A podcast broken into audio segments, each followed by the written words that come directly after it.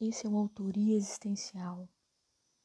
Aqui você vai encontrar um pouco de psicologia, filosofia, semiótica e tantas outras coisas mais.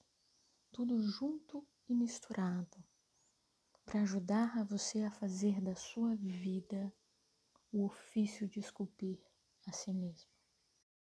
Eu sou a Luísa e vou estar com vocês em todos os episódios daqui para frente.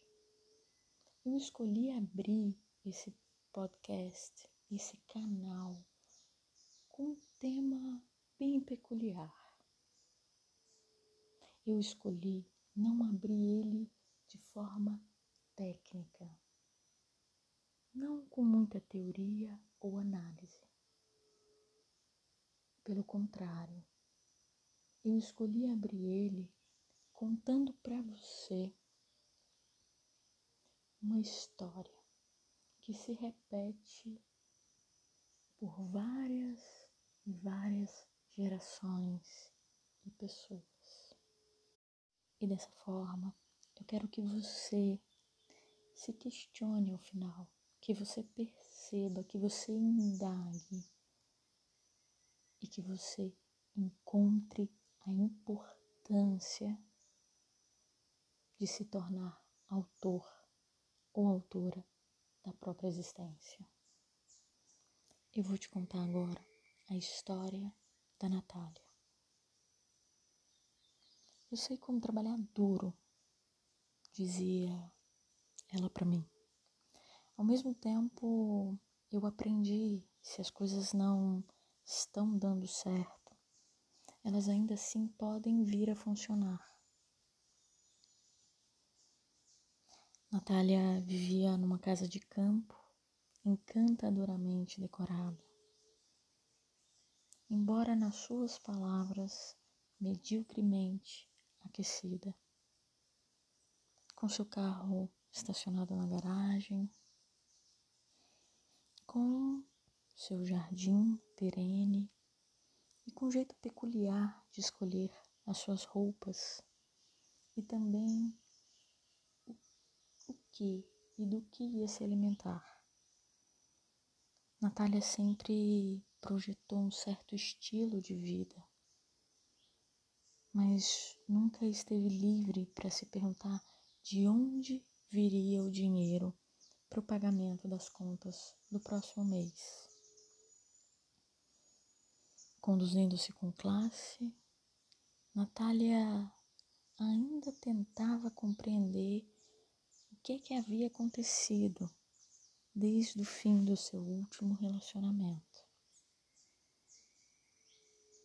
Quando ela entrou naquela sala para conversar comigo, não tinha dúvidas. Ela estava passando por uma crise emocional, financeira e existencial. Ela me dizia que mal conseguia sobreviver. Transitava por empregos que nada significavam para ela. Ela havia transformado em virtude o dar um jeito, o esperar o mês seguinte. Nesse momento, ela estava completando 40 anos e se lembrava do passado, tentando compreender o que a levou àquele estado precário que ela se encontrava. Natália havia crescido em uma casa em que era sempre o homem que resolvia as coisas.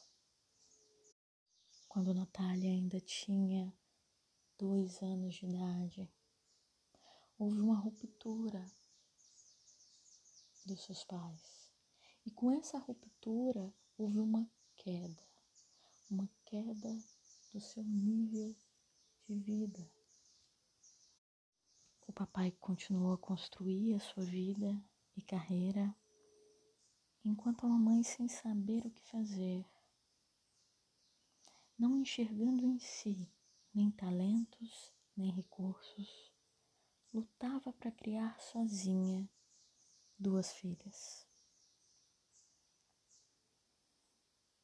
Tal como a mãe dela, ela acreditava que a única maneira de cuidar de si mesma e das filhas seria um homem que a sustentasse. Um ano depois, a mãe da Natália estava tendo um caso amoroso.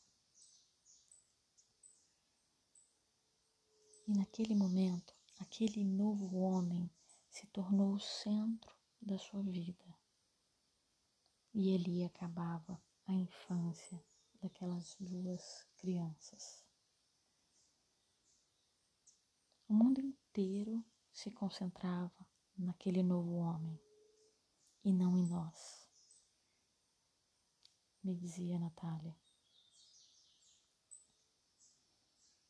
Sua mãe dizia: não beba esse leite, deixe ele para o Eduardo, seu novo homem. Ela lavava as roupas dele, mas não as nossas. Passava ferro as roupas dele, saía com ele para beber a noite toda. E quando chegava a vez dela na condução escolar, ela estava tão cansada ou com uma ressaca tão grande que me dizia para pegar um táxi.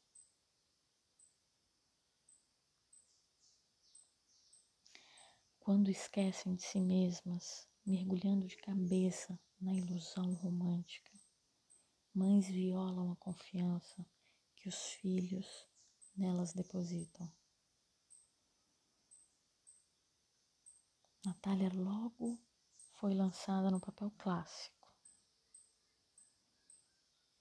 Deixava bilhetes, juntava as roupas para levar à lavanderia, compensava a inércia da mãe ao passo que ela aprendia também a mensagem da passividade. Minha mãe não fazia com que coisas acontecessem nunca. Ela sempre terminava numa crise.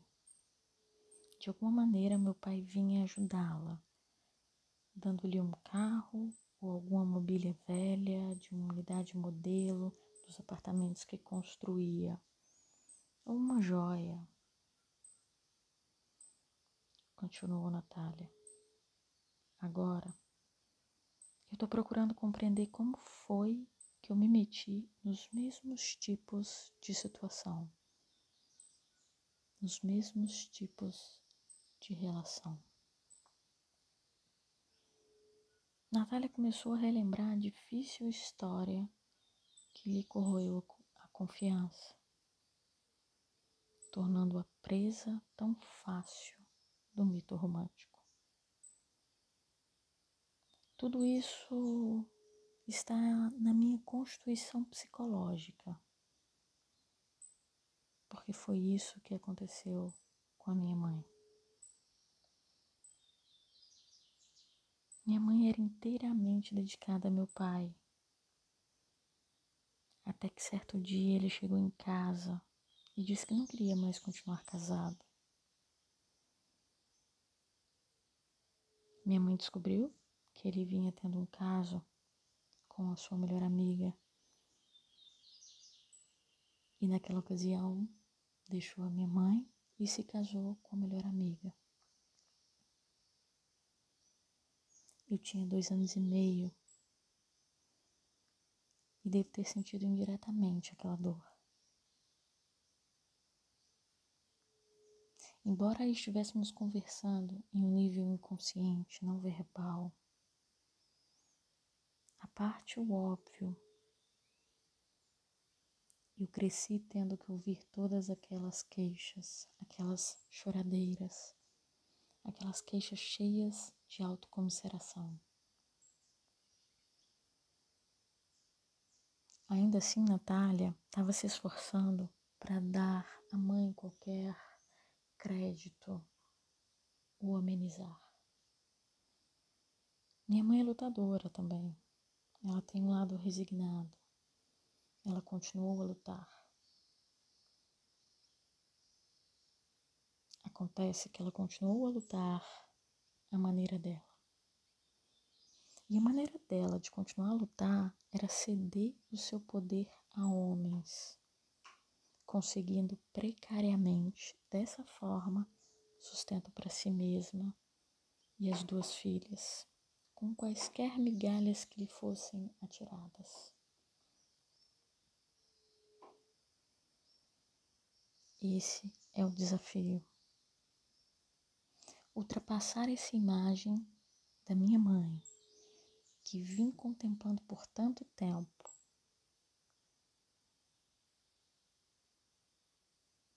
Agora, então eu perguntava a Natália: você pode acreditar em você mesma e nos seus talentos além do que a sua mãe acreditava?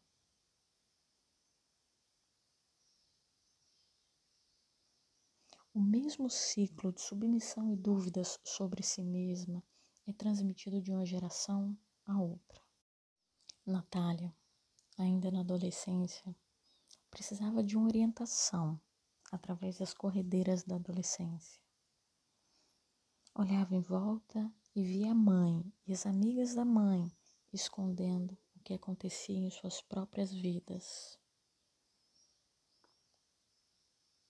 Observava elas dando força a homens com seus frágeis egos, mas jamais falando francamente sobre a vulnerabilidade masculina. Via mulheres e mocinhas sofrendo abusos sexuais, físicos, psicológicos. E não havia ninguém com quem podia conversar. Desde a separação dos seus pais, Natália sentiu agudamente a confusão da sua mãe. E como adulta, ela levava a vida como reação àquele desespero e à falta do pai, que sempre a tratou como objeto. As conversas jamais eram sobre o seu trabalho escolar ou as coisas que ela gostava de fazer. O único elogio que ela recebia, e quando recebia, era sobre a sua aparência. Quando ela começou a se aproximar da puberdade, o pai começou a ganhar ainda mais dinheiro. Simultaneamente as coisas em casa pioraram. A mãe, por essa altura, estava sofrendo com o rompimento de uma ligação de sete anos com o Eduardo, com seu novo homem. Aquele que gostava de leite.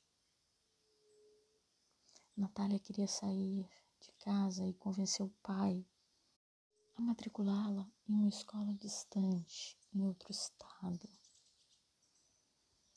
Era uma escola rural, mista, muito liberal.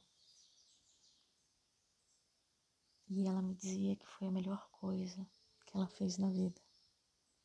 E ali as coisas aparentemente começaram a melhorar. No ano seguinte, durante as férias, ela foi estudar em uma escola de teatro. E ela passava o verão e contava os seus 17 anos de idade. Ela queria principalmente dançar e aprender francês, mas acabou fazendo um curso de teatro. E, para sua surpresa, aquilo parecia ser o seu verdadeiro forte. Ela me disse que o diretor ficou maluco por ela. Era emocionante ser capaz de fazer uma coisa que me parecia tão natural e que eu gostava tanto. Então, ali eu a questionei. Seria possível que a verdadeira emoção tivesse origem no fato do diretor ter ficado maluco por ela? No final do verão, Natália foi convidada a fazer parte de uma companhia de repertório ligada à sua escola, à sua nova escola. Ela retornou disposta a concluir seus estudos e depois retornar ao teatro. E pensava: Uau, meu futuro vai ser exatamente o que eu quero. Na escola, as suas notas começaram subitamente a disparar para o alto. A autoestima dela tinha recebido um grande empurrão. De repente, ela estava sendo um destaque em todas as matérias. Mas no exato momento em que pareceu que ela havia realmente tomado um caminho positivo, tendo construído com garra e determinação uma ponte própria para o seu futuro, apareceu o romance. Caí, capotei de amor, me disse ela. Eu sabia que ia ter um bocado de apavorante arrependimento por abandonar a escola e deixar de iniciar a vida própria. Mas eu estava realmente apaixonada por aquele rapaz. Agarrei-me a ele e lhe dei minha vida. De repente, não importou mais se eu tinha uma vida própria para viver. Ele se tornou tudo para mim a fuga para um romance é há muito tempo considerada normal para mulheres, como se fosse um resu resultado adulto apropriado de um desenvolvimento psicológico completo. Embora a história que eu te conto agora é uma história um tanto heteronormativa, essa regra, essa fuga está além da heteronormatividade. Ela acontece com qualquer tipo e viés de relacionamento, com qualquer orientação. O que vai caracterizar é a fuga. É a fuga para um romance. A segurança prometida pelo mito romântico, ela é uma ilusão Financeiramente, mulheres que casam terminam com menos estabilidade do que as que permanecem sozinhas e experimentam o choque dessa realidade, seja durante o casamento ou, e especialmente, no fim da festa. Ainda assim, ao entrar nos seus 30 anos, Natália tinha construído uma próspera clínica de massagem e passava um tempo razoável na sua casa de campo, onde ela se esforçava para aprender mais sobre o seu lado espiritual. A experiência parecia revigorante, mas ela estava apenas ganhando dinheiro suficiente para continuar à frente das contas a pagar. Até que, dado dia, ela se viu acometida por uma enfermidade física. Então descobriu que não tinha poupança nem seguro-saúde. De repente caiu da estabilidade econômica, ou que pensava ser isso, para a fragilidade financeira. Aquela experiência assustou ela, trazendo mais uma vez à tona toda vulnerabilidade que sentiu desde a infância. Me lembro que naquela época eu não achava que eu tivesse à procura de alguém. Eu tinha meu próprio negócio, estava muito envolvida na minha casa de campo, no meu ashram. Passava nele três dias por semana e pensava, felizmente, não tinha um relacionamento amoroso. Achava que algum dia eu conheceria alguém e que esse homem partilharia de meus valores espirituais. Imaginava nós dois meditando juntos pela manhã. Mas inesperadamente aconteceu. Aquela grande ânsia química que parece ter tão pouco a ver com a inteligência, psique ou planejamento. Mais uma vez, ela ficou total e cegamente apaixonada. Eu nunca esperei os tipos de regressão que ocorreram como resultado de estar ligada a esse homem, me disse ela. Aquele homem era um desses psiquiatras gurus, um tipo rebelde que muito tempo antes havia banido as limitações da profissão e que estava resolvido a ter mais liberdade e mais acesso a mulheres do que a observância de qualquer código de ética tradicional pudera permitir. Ele parecia um inovador, um fascinador de corações, um dirigente de seminários, onde ele era a estrela.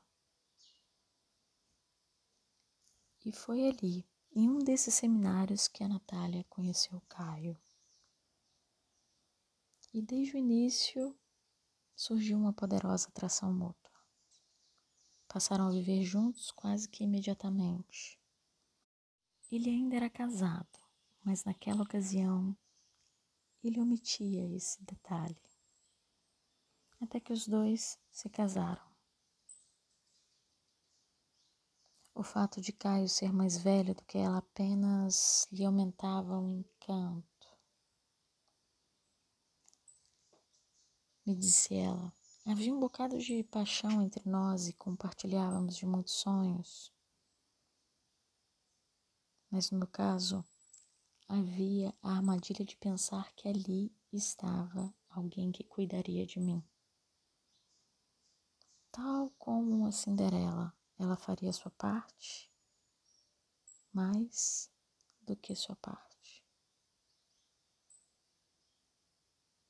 Eu acho que cuidaria também dele, de modo que não era como se eu estivesse pegando uma carona de graça.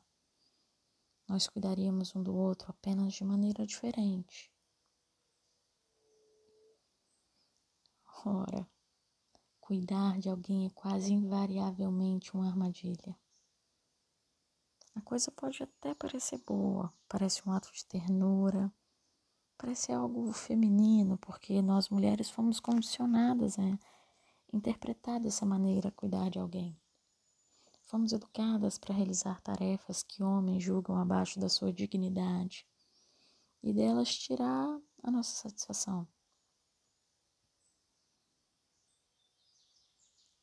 Então eu perguntei a Natália o que é que você fazia especificamente, concretamente, cuidando dele. E eu busquei compreender a qualidade diária da vida com aquele príncipe. Então ela me disse: eu fazia um monte de coisas. E me narrou a sua eficiência doméstica perfeita. Conservava a casa limpa, bela. Havia sempre mantimentos em casa, sempre roupas de cama limpas, roupas de uso pessoal eram sempre limpas, prontas, passadas.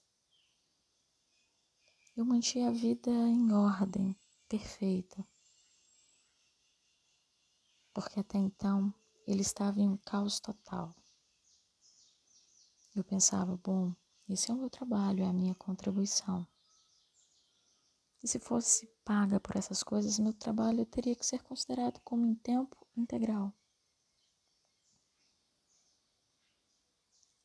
Além da administração da casa, eu ajudava na sua vida profissional. Eu devo ter revisado três ou quatro capítulos do livro que ele escreveu e eu era competente nisso. Sem cessar, eu me encarregava da correspondência dele e despachava ajudava nos seus seminários, fazia um bocado de planejamento, colocava todo o material em ordem. Eu, eu de fato trabalhava muito. E basicamente o que ele fazia era me financiar. E essa era a troca. Era um aspecto da troca, porque no fundo, uma espécie de fusão de egos estava acontecendo. Quando Natália participava das ideias então marido, das ideias de Caio.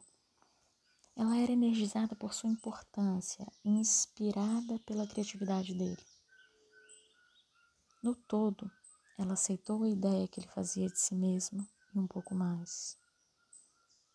não suficientemente importante a seus próprios olhos. Caio se tornou maior aos olhos dela. E ele se alimentou dessa imagem inflada. E o mesmo aconteceu com ela. Transformou ele em um príncipe, permitiu que ele a explorasse finalmente ficou profundamente ressentida por ele fazer isso. Naquele momento, Natália reconhecia que se ligou a homens tendo em vista sustento financeiro e sonhos mais nobres do que ela mesma fora autorizada a criar para si.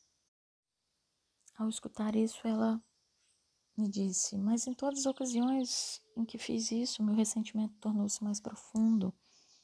Eu não estava vivendo minha própria vida, afinal de contas, eu estava vivendo a vida deles. Acho que a mulher acaba por compreender esse fato se não está vivendo à altura de seu próprio potencial. Acontece que a fuga para o amor romântico, obsessivo e não raro para longe de qualquer tipo de planejamento sério da vida ou do desejo de viver plenamente no mundo mais amplo, talvez seja para a mulher a maior e mais debilitante de todas as estratégias de sobrevivência. Até que um dia ocorreu a Natália que todos os seus esforços haviam sido canalizados para aumentar a capacidade dele de ganhar dinheiro, enquanto ela, na verdade, fora limitada a praticar as mesmas limitadas habilidades. Quando Caio e eu rompemos, não tinha recursos para voltar aos estudos e basicamente mergulhei de volta ao ponto onde havia começado com poucas habilidades e nenhum dinheiro. E pensei comigo mesma. E eu dei seis anos a isso. A história da Natália nos mostra claramente como cultura e família se juntam para fazer com que mocinhas se sintam impotentes. Essa passividade frequentemente continua pela vida adulta e afeta a capacidade e mesmo o desejo de se tornarem financeiramente responsáveis, donas de si mesmas. É como se na juventude lhes fosse quebrada a espinha dorsal. Ao chegar à vida adulta, elas se acostumaram ao ferimento e continuam a viver sem saber que foram deixadas com uma deformidade estrutural. Pensam que é normal o medo, a ansiedade e a necessidade de alguém que as ampare. Depois de um longo processo, Natália pôde perceber e compreender o preço que ela havia pagado pela sua passividade fortemente condicionada. E assim passou a ser autora da própria existência. existência.